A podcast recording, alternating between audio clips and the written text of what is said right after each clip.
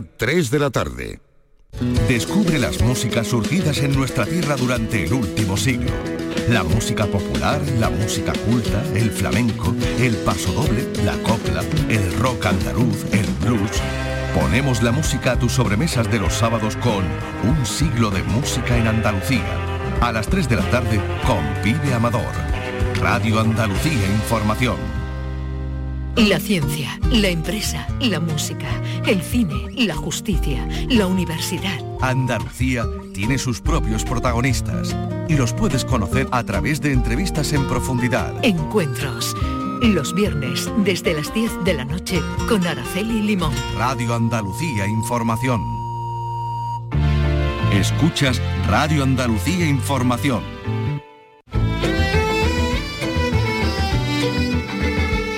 Andalucía es cultura. Con Antonio Catoni.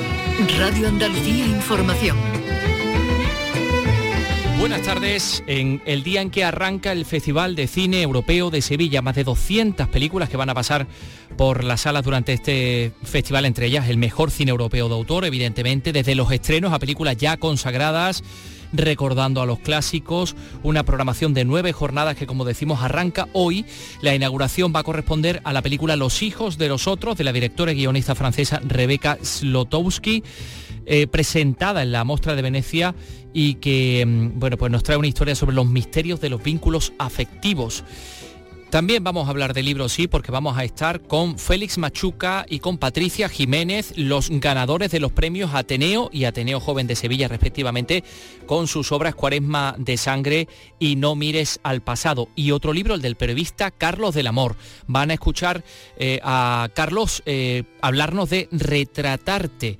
Este libro que nos llega después de Emocionarte, eh, en el que vemos 30 retratos y leemos 70 historias que son las de los artistas y las de los modelos. Entre ellos hay muchas mujeres, entre los dos colectivos.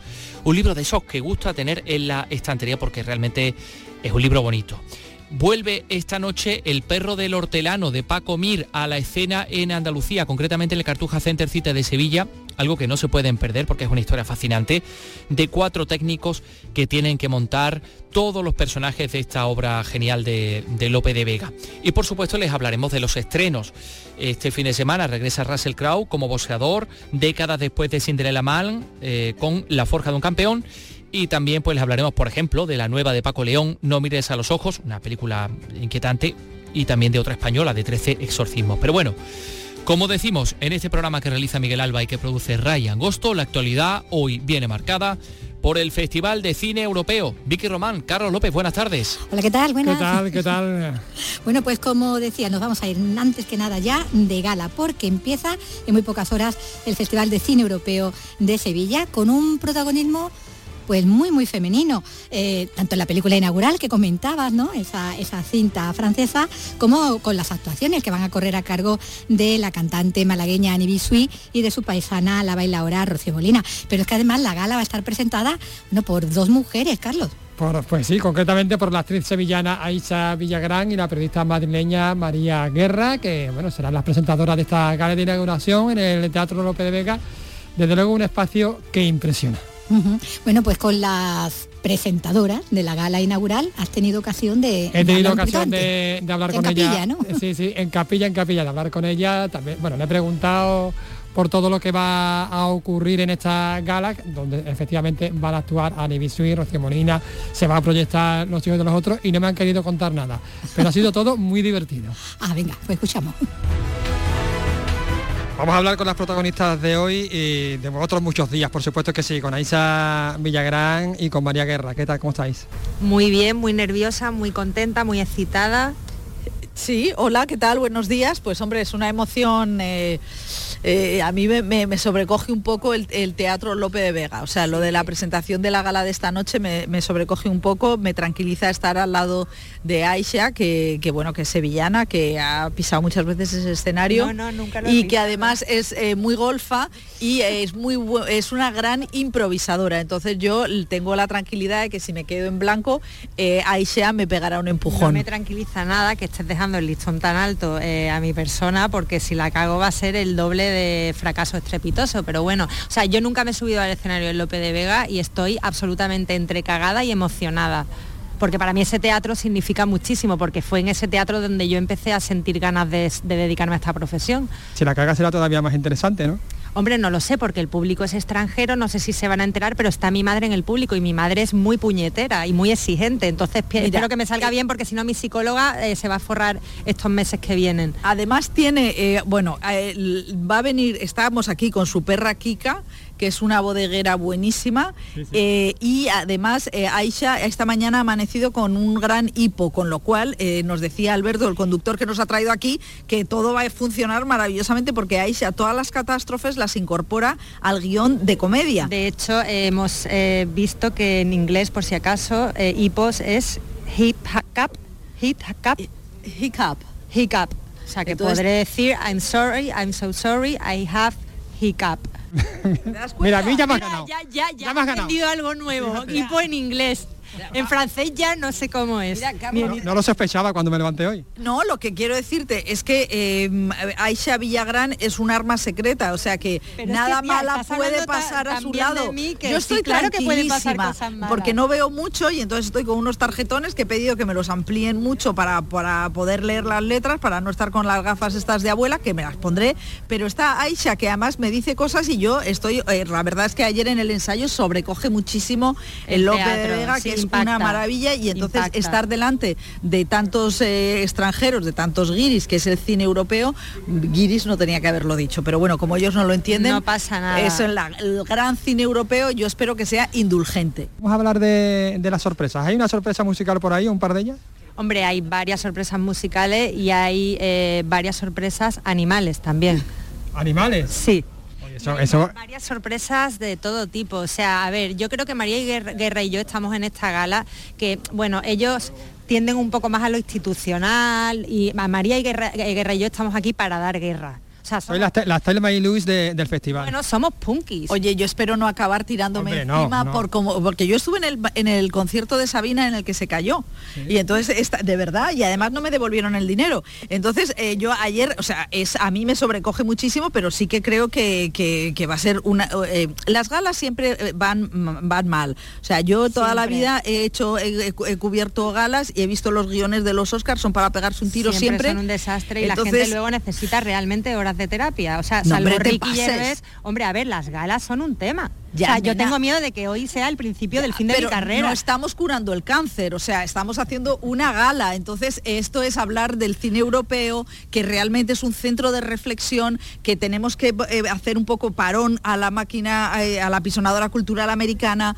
Y yo creo que es súper interesante que ahora, que además hay un país en guerra, el suelo europeo, pues nosotros podamos decir, bueno, estos cineastas están aquí, nos representan, hablan de nosotros, eso es importante. Luego, si yo me caigo o Aisha se pone a cantar o su perra habla, pues sería maravilloso. Y aparte hay una cosa que va a pasar y es que eh, yo no he caído, llevo unas semanas muy descentrada y mi estilista me ha mandado un total look maravilloso y no he caído en que es amarillo integral, ¿vale? Oh, Entonces ya es demasiado tarde para cambiar. O sea, el amarillo está absoluta, rigurosamente prohibido en el teatro. Menos mal que el resto de Europa creo que no tiene connotaciones negativas. Aquí da muchísima mala suerte. Bueno, pues yo voy a ir hoy al Lope de Vega por primera vez vestida de amarillo.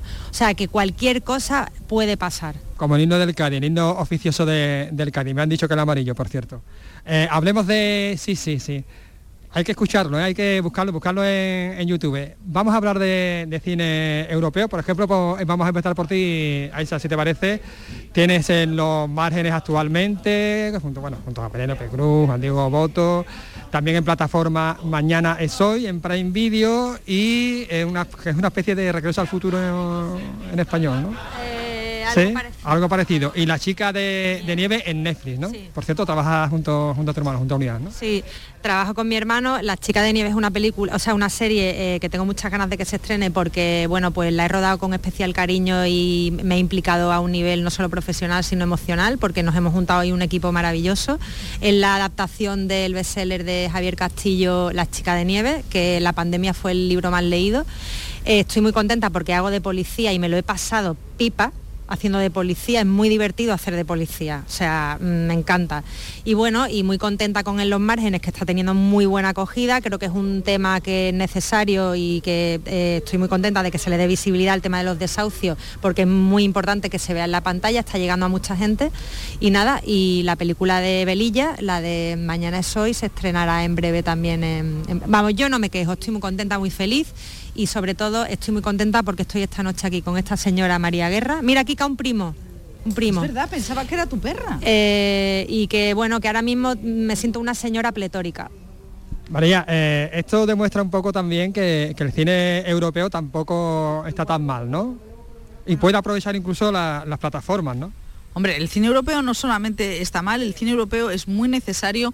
Eh, el, Estados Unidos ha sido el, es el, gran cañón de, de cine comercial, pero la reflexión y el cine de autor está en Europa eso es así y tiene que seguir estándolo. Las plataformas eh, son, son un trampolín, o sea, no ahora mismo es muy necesario eh, que las plataformas también miren al, cine de autor y esta y lo que una cosa que pasa con el cine europeo es que no solamente tiene películas de arte y desmayo, como decían aquellos, sino que eh, por ejemplo en el Festival de Sevilla hay películas de, cine familiar como Reyes contra Santa y, eso es muy importante. Luego también hay, hay muchas hay varias secciones de Panorama Andaluz mm, que da visibilidad a los nuevos talentos mm, andaluces. Es, yo creo que es, muy importante que haya estos viveros, igual que se habla de los viveros empresariales, los viveros cinematográficos son fundamentales porque en realidad el cine lo que hace es, eh, componer nuestro, es nuestro espejo, ¿no? O sea, es nuestro espejo, es lo que decía Aisha de En los márgenes. Mira, En los márgenes es una película que, habla de los 400.000 eh, desahucios que ha habido en este país en la última década. Del, y entonces eso es importantísimo que se vea. Y además que se vea con ese filtro, con esa nueva mirada que es el artefacto cinematográfico. Yo creo que cuando uno ve una película sales diferente. Aparte de que te dé el aire, sales de casa y verla en pantalla grande es fundamental. Y el cine europeo es importantísimo. Eh, mira ahora, o sea, tú, estamos en guerra, hay una guerra en Ucrania y el, cine europeo es el que tradicionalmente ha tenido unas reflexiones duras, en el que ha dicho la verdad sobre las guerras. O sea que yo creo que, mm, el, el cine es la vida misma. Bueno, es un puente de empatía, mm, que la cultura sea un puente de empatía para llegar al público es que es absolutamente necesario. Bueno, me encantó, por cierto, cómo pusiste contra las cuerdas a Alex de la Iglesia el otro día. Bueno, es que una de las cosas que hago eh, ¿eh? es entrevista. Sí, no, lo que, lo que yo estoy haciendo en la script, que si podéis verlo, la verdad es que me vendría bien en la script en YouTube, o ese, son entrevistas largas, porque hay un problema que yo creo que es lo del mundo comercial en el que vivimos, y es que el cine se trata como un producto.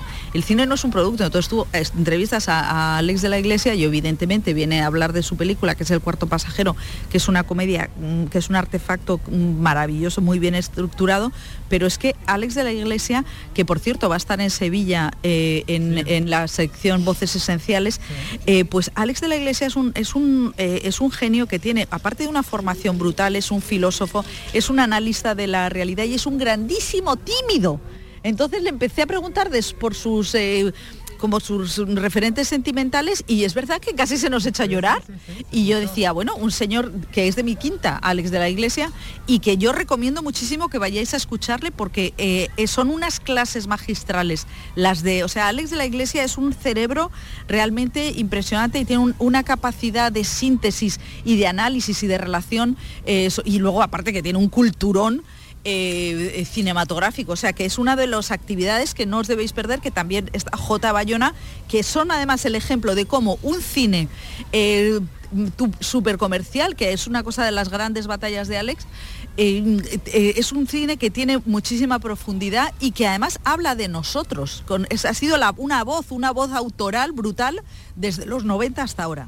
Bayona este domingo y Ale de la Iglesia creo que era el día 15. Muchísimas gracias por atenderme. María, a Isa y esta noche pues a divertirnos. Que sea lo que Dios quiera. Oye, ya, ¿eh? Ya te vale. vestida de amarillo en el López de Vega. Yo, me, yo, yo no sé, Carlos, apaga esto, que esto va fatal, va fatal, estoy nerviosísima. Bueno, bromeaban, ¿no? Con ese atuendo amarillo, ¿no? que se dice que da tan, tan mala suerte en un escenario. Bueno, pues comienza con esa gala, ¿no? Que te comentaban, de la que poco te comentaban, te han hablado de muchas más cosas, eso sí. Me, han hablado de, todo. pero de la gala. Bueno, comienza, como decimos, con ella 10 días de cine, del que ver más de 200 películas, de las que hablaremos aquí, no de todas, por supuesto, pero sí de muchas de ellas. Pero nos vamos ahora mismo a otro festival.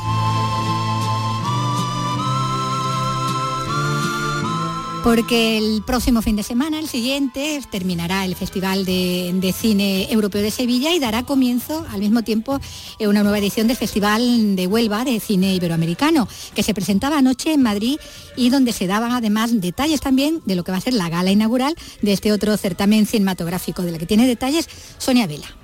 Estamos a una semana para que comience la edición número 48 del Festival de Cine más longevo de Andalucía. La gala inaugural la presentará la actriz y humorista Silvia Abril, contará con la actuación de la cantante onubense Mara Barros y además la actriz Greta Fernández recibirá el premio Luz. Tras la gala se proyectará la película documental sobre la figura de Joaquín Sabina que ha dirigido Fernando León de Aranoa y lleva por título Sintiéndolo mucho. En la presentación del festival no faltó el entusiasmo de su director Manuel H. Martín. El festival yo creo que viene con más fuerza que nunca y sobre todo con una gala de inauguración que será muy musical y también eh, recordar que para nosotros es, fundamental recuperar las sesiones de público infantil y juvenil. El Festival de Cine Iberoamericano de Huelva comenzará el próximo 11 de noviembre. Por delante, siete intensos días de proyecciones y de actividades paralelas con la recuperación de la normalidad tras dos años complicados por la pandemia.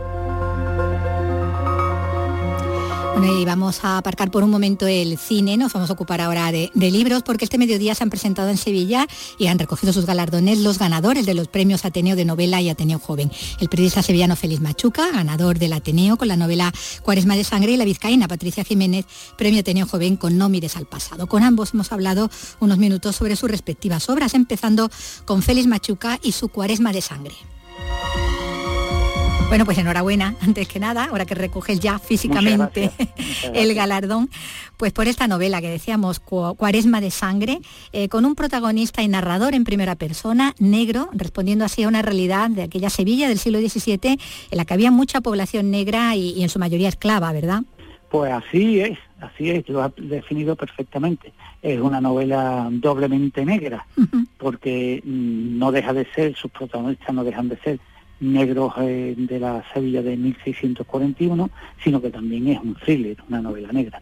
Con toda una trama policíaca, ¿no? Ahí de fondo. Exactamente, es una trama policíaca política en la que, mm, por avanzar algo, puedo decir que, que se produce en el año en el que se en el que se está registrando el intento de desconexión de, la corona de, Castilla, de Felipe IV de Cataluña, y también el intento de desconexión de algunos aristócratas levantiscos andaluces que también están intentando vía con, con vía Portugal pues de, de separarse y de, de, la corona y hacer la República de Andalucía. Bueno, ese, ese protagonista que decíamos, ese narrador, es el negro, él dice, ¿no? El negro más blanco de Sevilla, eh, es paje de, de, Medina Sidonia y es alguacil también de esa comunidad negra que en San Roque tenía su iglesia y su barrio. Bueno, ahí es donde nace la, Hermandad de los Negritos, claro. Ni más ni menos, es, es el rastro más evidente que tenemos de de aquella, de aquella ciudad, de, aquella multiplicidad étnica, aunque también, digo evidente, aunque también la evidencia está en toda la novela eh, del siglo de oro, ¿no? Bueno, Domingo, este protagonista, como decimos, también narrador, tiene, él tiene conciencia de clase en cuanto a que se sabe esclavo, con privilegios, pero esclavo, hijo de, mujer esclavizada, tratado, en, lo, lo, dice, ¿no? Desde niño casi como una mascota, ¿no? Como, como ese lebrel fiel, ¿no? Al que los señores quieren, ¿no? Le tienen cierto, cierto cariño. Y él, por su parte... Es un, tipo, es un tipo ilustrado, sí, que sabe leer, entonces que está que, que conoce lenguas clásicas, que está educado y que está ilustrado, cosa que no era infrecuente, no era muy común, pero tampoco era infrecuente. Eh, os recuerdo que en el siglo XVI hubo todo un, un, profesor de, la, de lenguas clásicas, en este caso latín y griego, en la Universidad de Granada, ¿no? Y era y era negro, y que estuvo casado además con una aristócrata granadina. No sé si era del que se estaba haciendo la, película eh, Vejines, ¿no? Álvaro Vejines, que creo recordar que, iba sobre, sobre él. Bueno, nuestro protagonista... Efectivamente, efectivamente, Ese era, ¿no? Bueno, este, este protagonista tuyo, Domingo, que decías, ¿no? Ilustrado, lector, eh, bueno, por ejemplo, no tiene gran, bueno, no tiene ninguna estima por, por Quevedo, ¿no? Y por su sátira sobre, sobre negros, ¿no? Es que Quevedo... Es que fue muy duro. Fue durísimo con, con los negros. ¿eh? Solamente hay que, que leerse algunas de sus obras satíricas donde aparece eh, metiéndose con los negros y bueno, era verdaderamente, hoy difícilmente hubiese pasado el, digamos un control de calidad mm. de calidad humanitaria, ¿no? O sea, eh, os recomiendo que leáis la, los versos que le, que le dedica a un casamiento de negros, se titula, que me creo que es casamiento de negros, y os quedaréis pues muy sorprendidos ¿no? de la no lo esperamos ¿verdad? de la capacidad primero de la capacidad satírica que tenía el tipo también de su ingenio pero sobre todo de la de la mala, idea.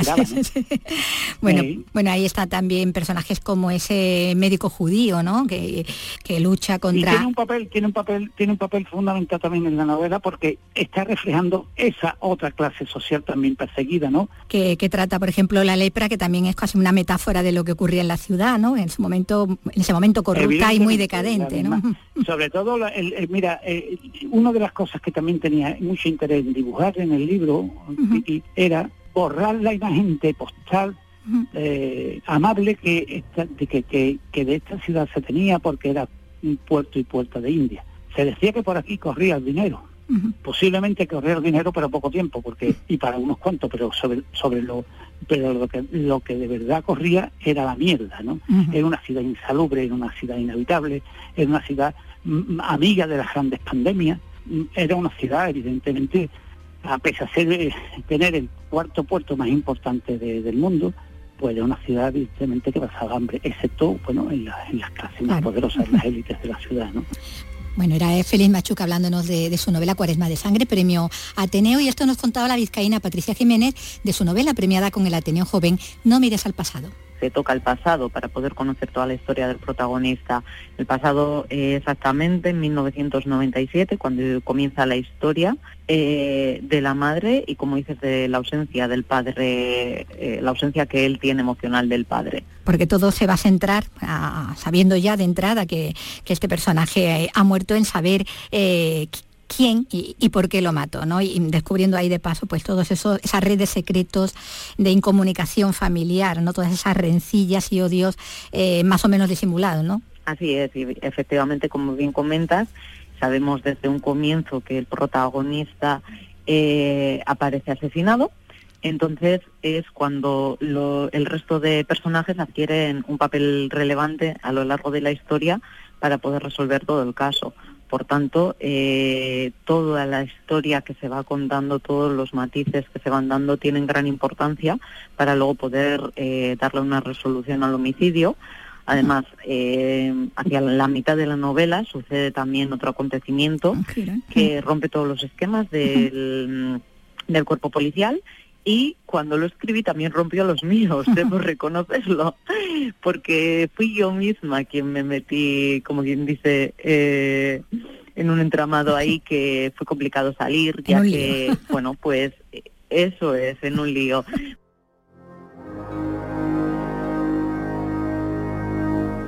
eran, como decimos, los ganadores de esta edición de los premios Ateneo de novela y Ateneo Joven.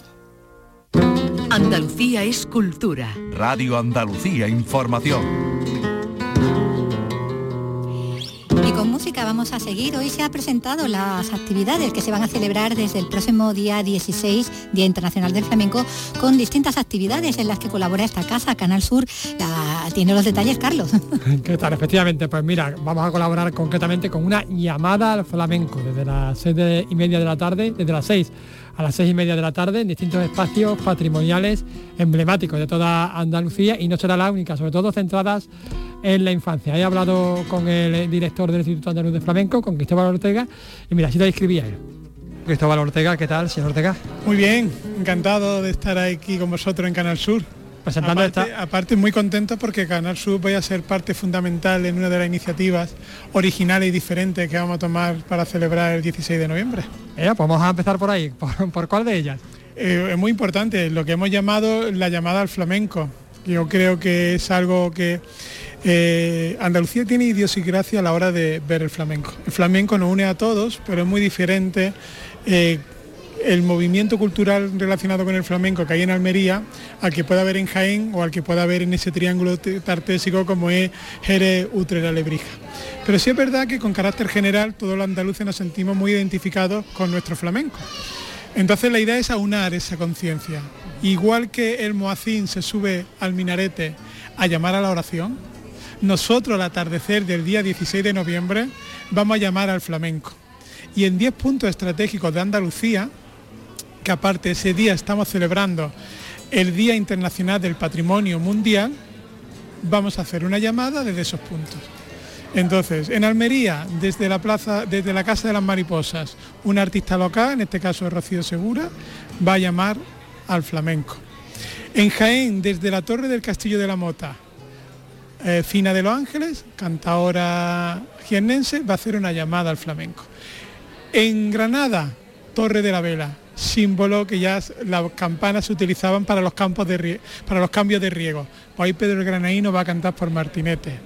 El Tajo de Ronda, el Castillo de Vejer, el Arco del Triunfo de Córdoba, una de esas en, en Pozo Blanco, el, balcón del Museo de Arte y Costumbre en Sevilla, el castillo de Mairena y terminamos en Huelva, en el Muelle del Tinto, haciendo una llamada al Atlántico, a esos cantes de vuelta. Vamos a conseguir que en ese atardecer entre las 6 y las 6 y 20, Andalucía suena flamenco. Muchísimas gracias, Cristóbal Ortega, director del Instituto Andaluz de Flamenco. Muchísimas gracias a vosotros. Bueno, pues todo eso ya lo saben, el día 16, el día del flamenco. Pero ya mañana mismo tenemos jazz.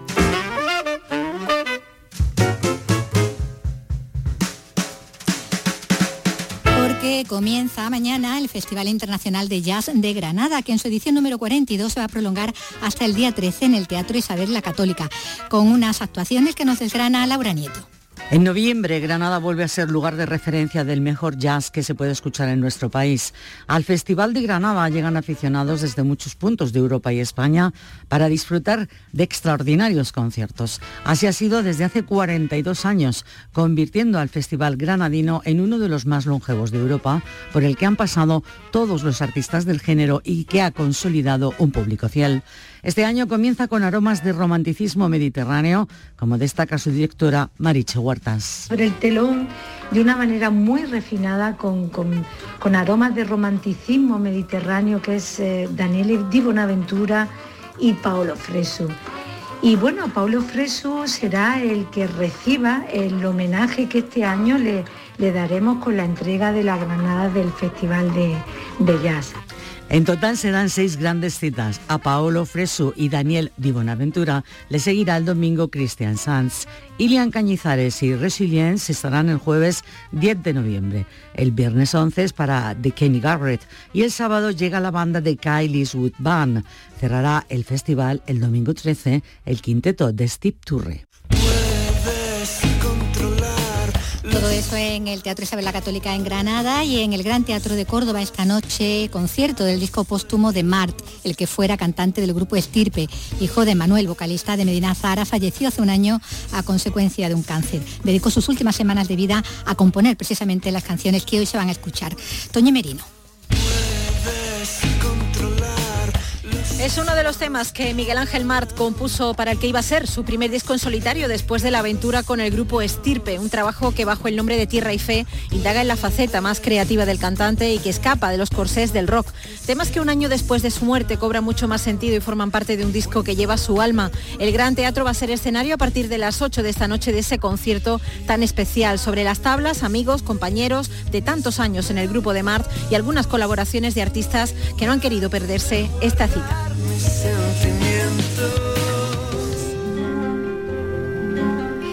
Se ha inaugurado en Madrid Imagine Picasso, una, es la primera exposición inmersiva del artista malagueño en España y llega después de haber pasado por Francia, Canadá o Estados Unidos, como nos cuenta ahora Alicia Pérez. Estamos ante una forma diferente de ver más de 200 cuadros del pintor, coincidiendo con la conmemoración del 50 aniversario de su fallecimiento.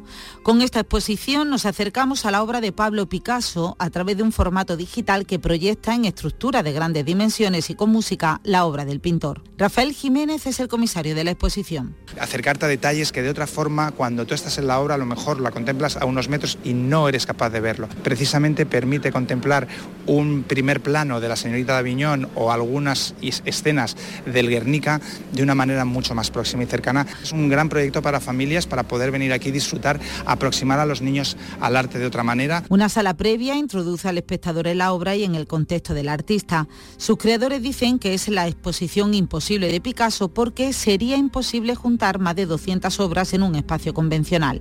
Por eso, Imagine Picasso es una cita que el público no se puede perder. Empezábamos hablando de cine, con el Festival de Cine Europeo de, Sevilla, y con cine eh, te voy a dejar, Antonio, porque te llega el momento de hablar de estrenos, ocho estrenos que llegan a las salas de, cine de Andalucía, entre ellos un documental eh, sobre, eh, sobre la tumba de Tutankamón, ahora que se cumplen los 100 años del descubrimiento, y también estrenos que nos mm, traen de regreso a Russell Crowe, por ejemplo, como boxeador, no ya como el púgil Cinderella Man de los años de la Gran Depresión, sino como el abuelo y entrenador de un joven en la forja de un campeón. ¡Eh, Belcher! Se cree que puede luchar como su abuelo. ¡Ya basta! Vamos, largo de aquí. En la vida, la única manera de protegerte es luchando.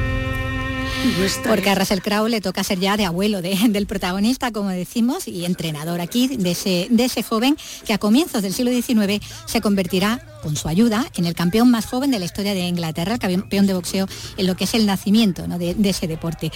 Y hay también cine español, destacando la, única, la cinta de Félix Vizcaret, No mires a los ojos, esa que adapta la novela de Juan José Millás desde la sombra y que tiene a Paco León en un inquietante papel de observador de la vida de los otros, desde un armario. En esta cinta en la que encontramos además a Alex Brandemula, a Juan Diego Boto y a Lenor Watling. Yo soy una buena persona de hecho, ser una buena persona me ha alejado del mundo. Usted, por supuesto, no tenía ni idea de lo que esperaba aquel día al llegar al trabajo, ¿verdad? Pues si lo puede colocar ahí, contra el otro armario. Justo delante de ese.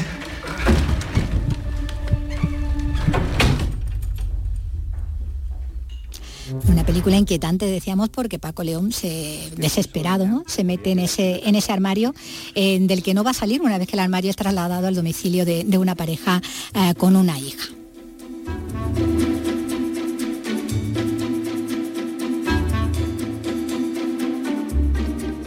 Pues sí, habrá que ir al cine. Gracias, Vicky Román. Ahora vamos a hablar de libros, de más libros, de un libro de arte precioso. Así que nos vamos a ambientar para escuchar las reflexiones de Carlos del Amor, que viene con Retratarte.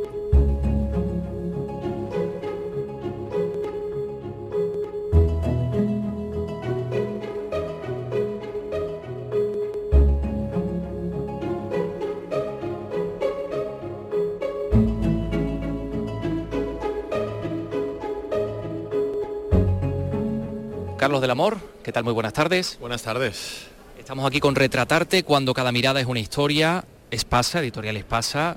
Bueno, una aventura que viene después de emocionarte, pero esta habla de retratos. Usted se retrata, usted que está acostumbrado a retratarse casi a diario delante de una cámara de televisión, ¿se retrata aquí de alguna manera también su alma? Bueno, yo retrato más a los demás que, a mí mismo, eh, con la cámara, ¿no? Yo lo que hago es intentar retratar la realidad, ¿no? Y aquí lo que, lo que pretendo es retratar retratar un puñado de vidas que fueron, que existieron y que nos miran cuando entramos a un museo y que muchas veces no, no nos paramos a escuchar. ¿no? Y lo que, lo que quiero es que, la gente bueno, pues, se, pare y escuche todo lo que le tienen que decir esas, esos ojos que les están mirando desde, desde un cuadro. hablamos de 35 retratos. Eh, con 35 relatos o textos libres, que también lo llamas así, y unas 70 vidas porque hablamos de, las vidas de los retratados y las vidas de quienes los pintaron, ¿no? También de alguna manera esto supone para usted acercarse a la experiencia de ser modelo, ¿no? Sí, eh, al, final eh, tú te, pones en una posición en la que, en la que intentas ser más que modelo, espectador de un momento histórico, espectador de, yo siempre cuando entro a un museo y, veo un cuadro, eh, pienso qué pasó ahí, en esa instantánea que está detenida en el tiempo y que ha llegado hasta nosotros después de 100, 200, 300 años. Y, ejercer lo que hacemos, lo que hago a diario, que es de periodista, e intentar eh, hacer una crónica de ese momento crucial o de ese momento detenido en el, tiempo. ¿no? Es como una fotografía en la que nos, nos adentramos. Yo hago de, cronista, de cronista de un momento histórico detenido intento darle las claves al, espectador, ¿no? que se va a poner delante también del cuadro. Luego lo haremos de las claves, que eso también es interesante, pero vamos a hablar de algunas de las cosas muy interesantes que nos, que nos muestras. Evidentemente se pueden imaginar nuestros oyentes que ahí hay reproducciones fantásticas de esos cuadros. Ninguno de los modelos vive ya, eh, el último quizás sea La Reina de Inglaterra, que ha desaparecido hace muy poquito, con la autora Miriam Laforet, que quizás sea la única autora viva. Hay cuadros también que ya no existen, está el cuadro de la Melandroni de, de Caravaggio que quemaron los nazis. Eh, hay eh, autores españoles, creo que hay cuatro, está Rosario Beis, madrileña, hay dos andaluces entre esos, entre esos autores. Eh, Aurora Navarro y, el antecrano Juan de Pareja. La mayor parte de las obras pertenecen al siglo XX, pero las hay muy antiguas también, ¿no? Desde 1472 con ese tríptico, con ese díptico, perdón, maravilloso de Piero de la Francesca. Eh, ¿Cuál ha sido, Carlos, el criterio de selección de todas estas obras? Hay muchas mujeres, por, supuesto, retratadas, muchas mujeres modelos, muchas mujeres pintoras también. El, fíjate, te podía decir cualquier cosa más erudita a la hora del criterio de selección, pero ha sido algo tan sencillo como mi gusto. Es algo subjetivo y escribes de lo que sabes, de lo que conoces, de lo que tienes cerca y de lo que te han contado, de historias que me han ido contando a lo largo de mis visitas a, museos. Entonces eran cosas que yo tenía más, más en la cabeza y que he ido anotando a lo largo de los años, de decir, oye, este cuadro tiene una historia, este cuadro tiene, tiene algo detrás que merece la pena ser contado y eso y eso he hecho, ¿no? Eh, coger de lo que tenía a mano en la, mente y, contarlo, ¿no? O sea, no hay un criterio histórico, artístico o, científico, hay un criterio personal. Hay muchas historias además y, historias realmente que, llegan un poco al corazón, ¿no? Como la, última, que además es la portada.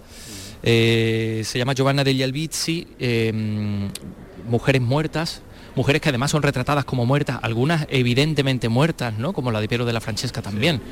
Sí, sí, sí, es eh, en Piero de la Francesca, en ese díptico de los duques de, Urbino, ¿no? Eh, antes yo creo que eh, para se hacía con más frecuencia, ¿no? El intentar atrapar un último recuerdo de la persona fallecida, ¿no? Como cuando en la fotografía, cuando surgió la fotografía, que al principio se fotografiaba mucho a, a, gente que acaba de fallecer para tener un último recuerdo de, de, ellos y, la misma Giovanna, ¿no? Que, que, no nos mira pero que está de perfil y que, y que vertebra la portada del libro y el, último capítulo es una historia estupenda, ¿no? una historia de amor, eh, primero de conveniencia, ¿no? un matrimonio dictado por la familia, sin embargo surge el amor y ella, ella muere y el, amado lo que quiere es un, último recuerdo, ¿no? un cuadro que pueda llevar consigo para, para recordarla siempre. ¿no? Son, son historias que, van más allá de la cartela del, museo. ¿no?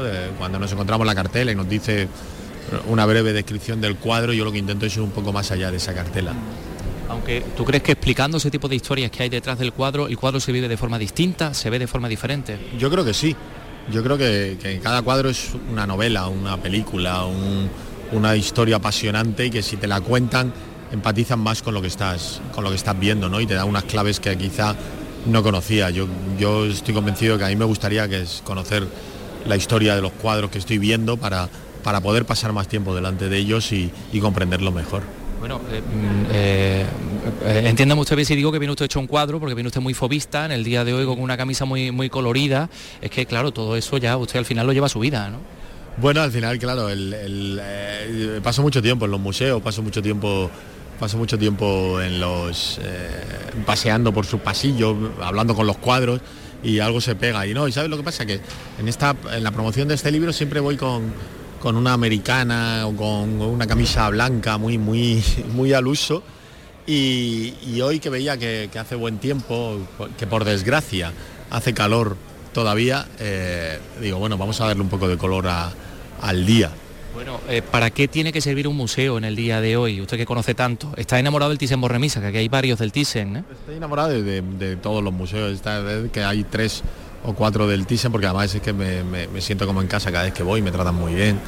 Y un museo tiene que servir para, para divertirse, sin más, para pasar un buen rato, para, para establecer lugares de diálogo, de debate, de, de reflexión, pero sobre todo para, para pasar un, un tiempo maravilloso. Ya está. Y eso es mucho más de lo que ofrecen muchos otros sitios.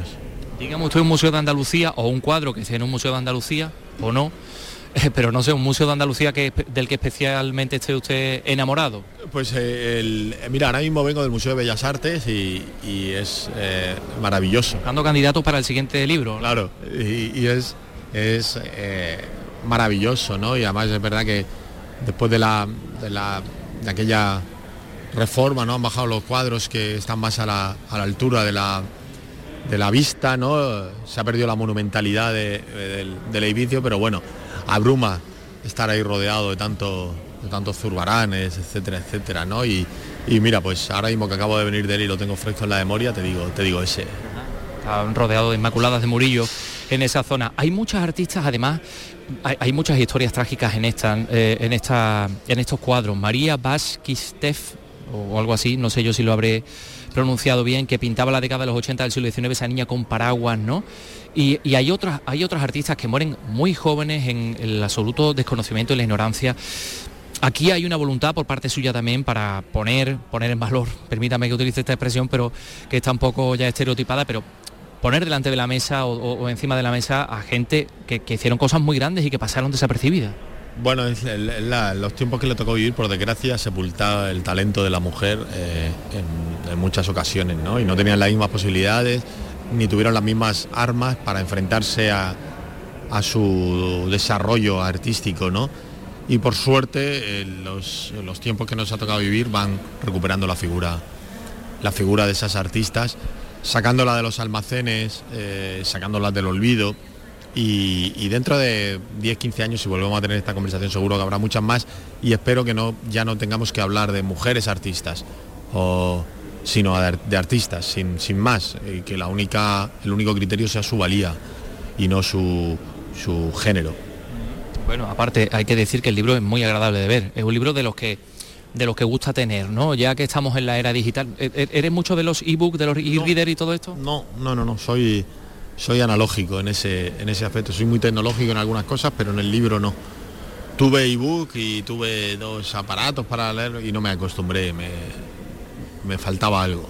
Entonces sí, este por ejemplo, que es verdad que, que tú, tú lo decías antes de empezar, que el, el tacto es... Muy agradable, parece terciopelado la, eh, la portada. Es eh, gustoso de, de tocar, entonces pues eh, es- esa sensación no te la da una pantalla. ¿Cómo es para un periodista que se dedica a hacer preguntas, dedicarse a responderlas? Porque claro, esto es la promoción. Sí, un accidente.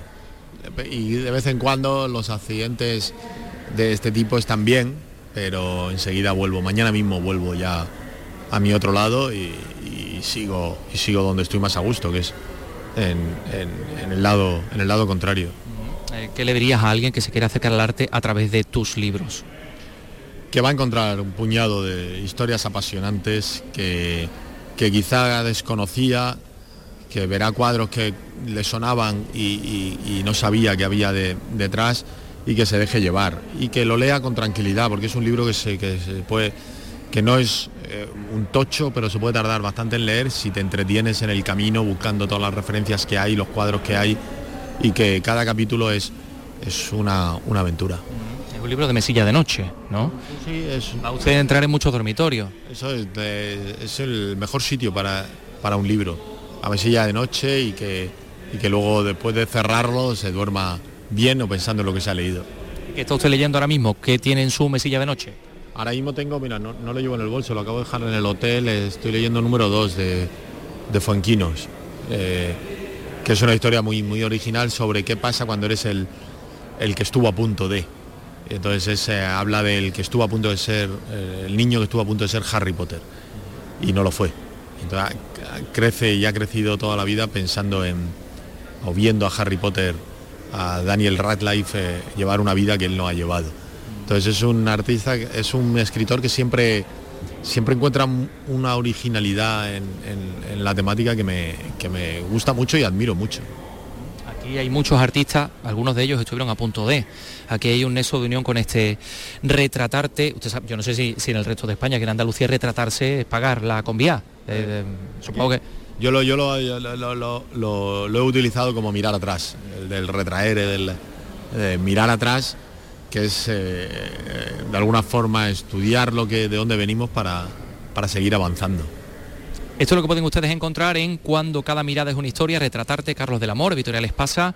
Gracias por estar con nosotros. Nada, gracias a ti, muy buenas tardes. Una mujer se ha perdido, conocer el delirio y el polvo. Se ha perdido esta bella locura, su breve cintura debajo de mí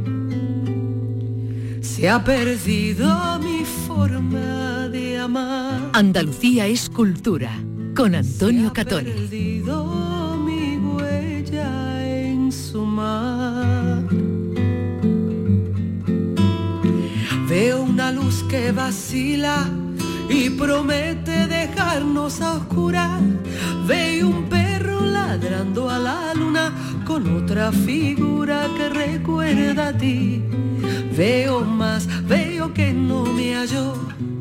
Veo más, veo que se perdió. Una mujer innombrable huye como una gaviota y yo rápido seco mi bota, blasfemo una nota y apago el reloj. Que me tenga cuidado el amor que le puedo cantar su canción. La cobardía es asunto de los hombres, no de los amantes. Los amores cobardes no llegan, amores ni a historias se quedan allí. Ni el recuerdo los puede salvar, ni el mejor orador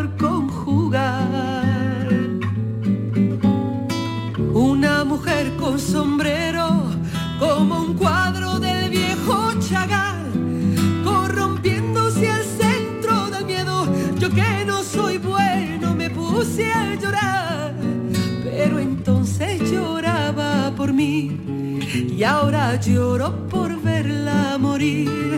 Pero entonces lloraba por mí y ahora lloro por verla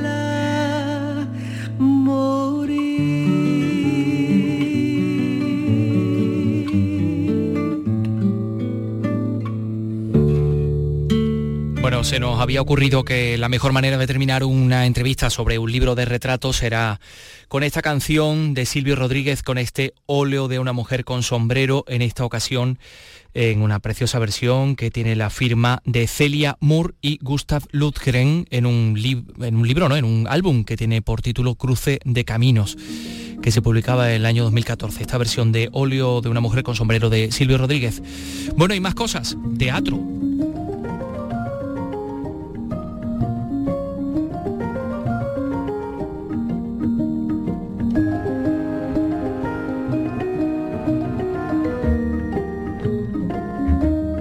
El perro del hortelano en versión de Paco Mir de Tricicle vuelve, regresa a la escena hoy, el día 5, el día 6, además del 18 y 19 de noviembre en el Cartuja Center Cite de Sevilla. Hablamos de una obra fascinante. Eh, bueno, pues eh, son cuatro técnicos de una compañía que tienen que montar todos los personajes del, del perro del hortelano y que lo hacen fascinantemente bien. Hemos hablado con tres de los actores, con Moncho Sánchez Diezma, con Amparo Marín, con Manuel Montagudo y por supuesto también con el propio Paco Mir sobre el perro del hortelano.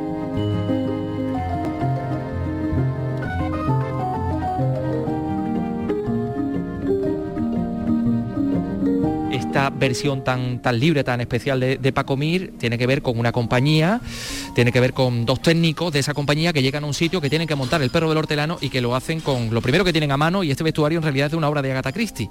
En fin, Paco, que esto es hacer un poco de la, de la precariedad virtud, ¿no? Efectivamente, que es parte del, del oficio del, del teatrero, ¿no? Saber con qué te encuentras, que muchas veces a un teatro y, e igual no vas preparado, el teatro no está en condiciones y, esto es el extremo del extremo. O sea, dos tíos que de una compañía de 32 llegan solo dos técnicos y tienen que montar la función pase lo que pase, eh, porque el público no tiene, no tiene la culpa de nada y lo logran con ayuda de una compañía local de dos actrices y, y con vaya con todo lo que encuentran logran montar un perro del hortelano al que ni el mismísimo Lope de Vega le podría poner un pero del hortelano. Efectivamente. Oye, si te parece, vamos a meternos, vamos a internarnos por aquí hacia el camerino y así evitamos todos estos ruidos. He visto ahí también una alfombra. En fin, aquí lo montan como, como ellos pueden, Paco. Entonces, eh, estamos hablando de una de una obra muy especial, una obra que está absolutamente, no podíamos esperar otra, otra cosa eh, de ti, también plagada de, gags, de ingenio, y estamos con dos de los actores que, que me gustaría que nos los presentaras. Pues eh, tenemos aquí a Moncho Sánchez Diezma, que es mi cuñado, por otra parte. ¿eh? Está aquí un poquito enchufado, ¿eh? del todo. Pero vaya, también es muy buen actor. Y Amparo Marín, que es la que es Diana. Ellos dos son la pareja protagonista y son los que menos personajes hacen. Dos, ¿no? bueno, el, Moncho hace de técnico y de, y de técnico y de Teodoro. Y Diana prácticamente es una de las actrices invitadas y, hace solamente de Diana. Los otros dos actores eh, eh, sí que hacen más papeles de. tienen que.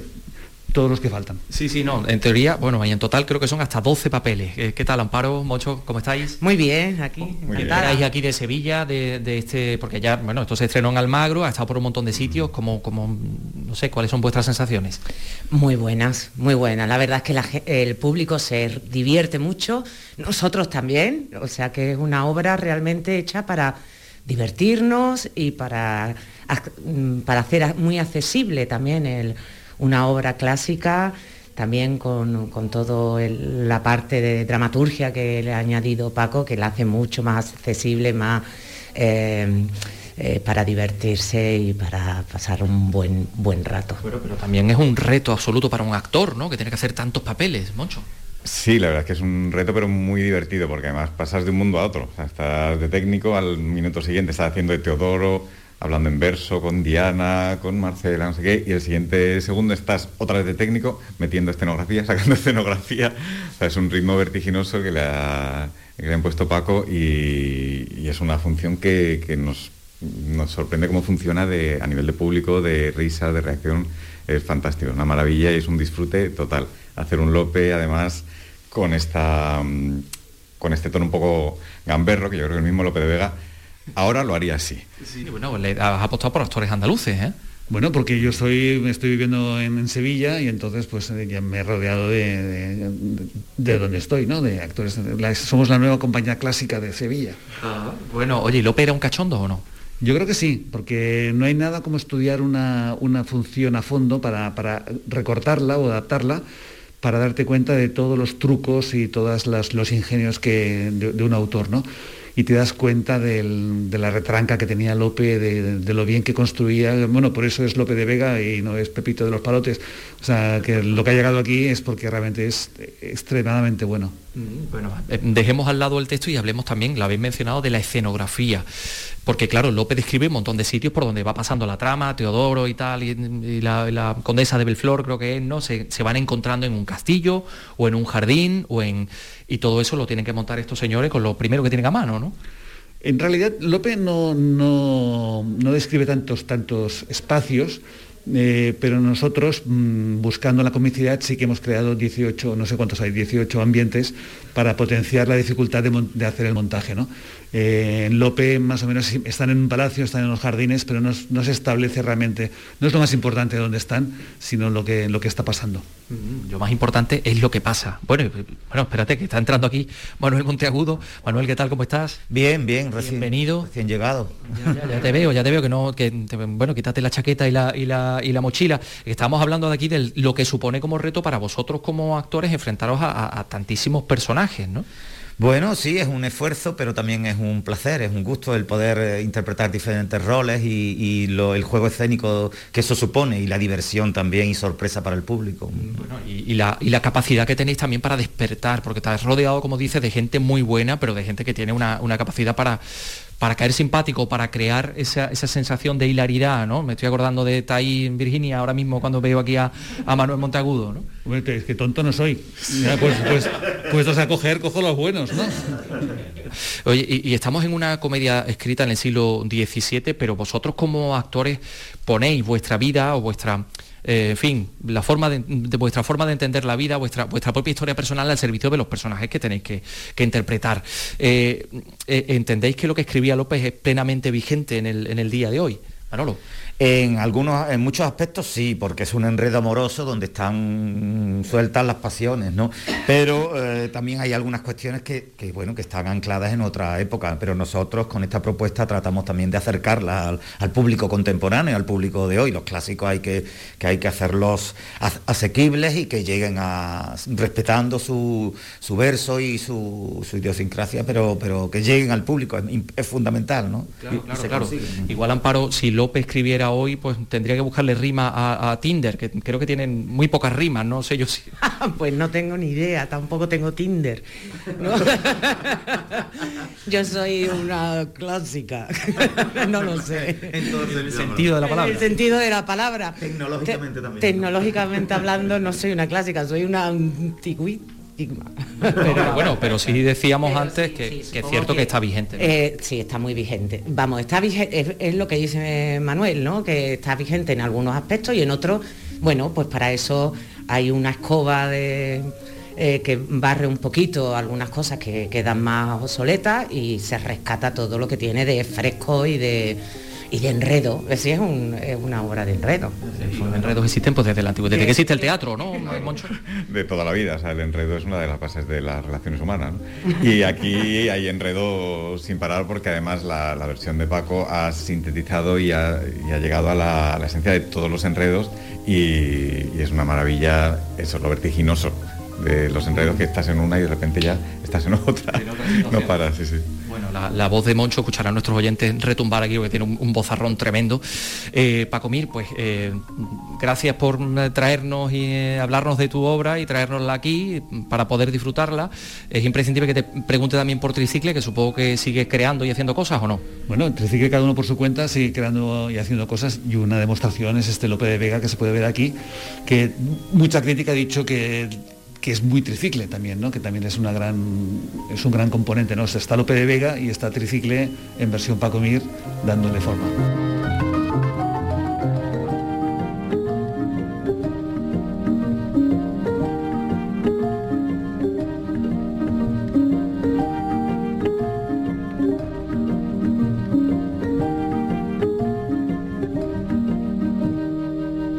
Se pierdan El perro del hortelano en versión Paco Mir. Eh, entrense de las fechas a ver si va a estar cerca de su lugar de residencia porque merece la pena mucho. Es muy divertida y sobre todo intenten ir con, con, los jóvenes o con los, con los niños porque se van a divertir muchísimo y van a conocer un clásico de una manera diferente. Bueno, ¿qué cantidad de gente nació tal día como hoy en, en, Andalucía y en España y en el mundo relacionada con la cultura y con el arte? Por ejemplo, 1922 nacía Antonio Ruiz Soler en Sevilla, Antonio el bailarín. En 1929 Emilio Alberto Aragón Bermúdez, Miliki, payaso, músico, tocaba el acordeón, compositor, cantante. Y en el año 1963, así que felicitamos, la felicitamos, nacía Rosario Flores, cantante española, así que nos vamos a ir con su música. Que tengan un fin de semana extraordinario. Adiós.